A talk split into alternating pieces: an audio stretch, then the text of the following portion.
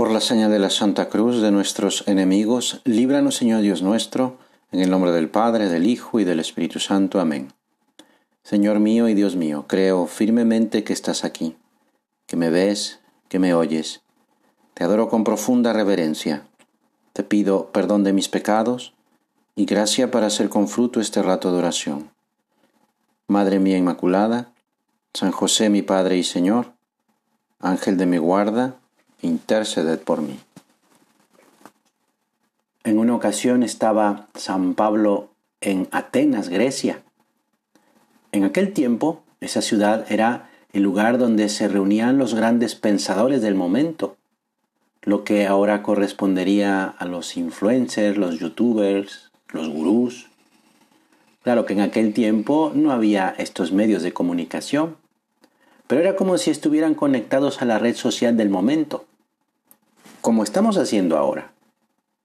Pues estos filósofos y pensadores invitaron a Pablo, dice en el libro de los Hechos de los Apóstoles, y le dijeron, ¿podríamos saber en qué consiste la nueva doctrina que tú enseñas? Porque todos los atenienses y los extranjeros que vivían ahí no tenían otro pasatiempo que el de transmitir o escuchar la última novedad. Esto último nos da a entender que se dejaban llevar por la curiosidad, no por la verdad por el llenarse de información, no por el reflexionar y sacar las propias conclusiones. ¿No te parece muy actual esto mismo? Andar buscando lo último, el último TikTok de nuestro ídolo, la más reciente foto de quién sabe quién, o incluso colgar nosotros mismos nuestra foto para que seamos novedad y ser noticia para nuestros seguidores.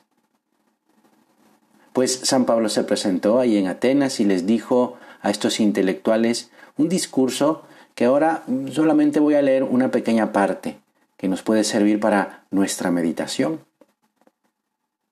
El Dios que hizo el mundo y todo lo que hay en él, así empezó San Pablo, que es el Señor del cielo y de la tierra, da a todos la vida y el aliento. Él creó a todo el linaje humano con el fin de que buscasen a Dios para ver si a tientas lo buscaban y lo hallaban, pero sabiendo que no se encuentra lejos de cada uno de nosotros.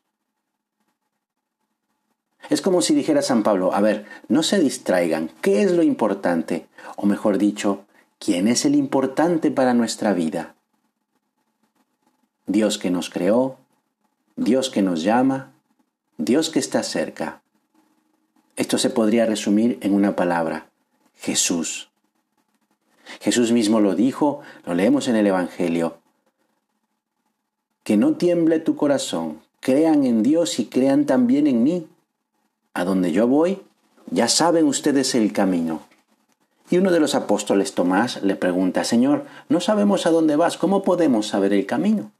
Entonces Jesús le dice unas palabras que seguramente ya has escuchado. Yo soy el camino, la verdad y la vida.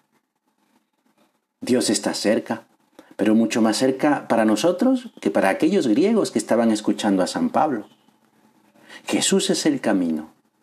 Si, si, nos apartamos de Jesús, si no nos apartamos de Jesús, alcanzaremos la felicidad. Él, Jesús, es el único camino para unir el cielo con la tierra. Lo declara a todos los hombres, pero especialmente nos lo recuerda a, a ti y a mí, que hemos decidido tomarnos en serio nuestra vocación de cristianos. De modo que Dios se halle siempre presente en nuestros pensamientos, en nuestros labios, en nuestras acciones. También en esas acciones que sean más pequeñas o más ordinarias. Dice Jesús en otro momento, para esto he nacido y para esto he venido al mundo, para dar testimonio de la verdad. Todo el que es de la verdad, escucha mi voz.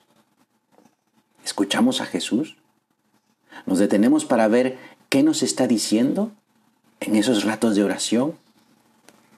Es importante que pensemos, que reflexionemos sobre lo que nos pasa, sobre lo que pensamos, sobre lo que hacemos, y ahí encontraremos a Jesús, quien es la verdad.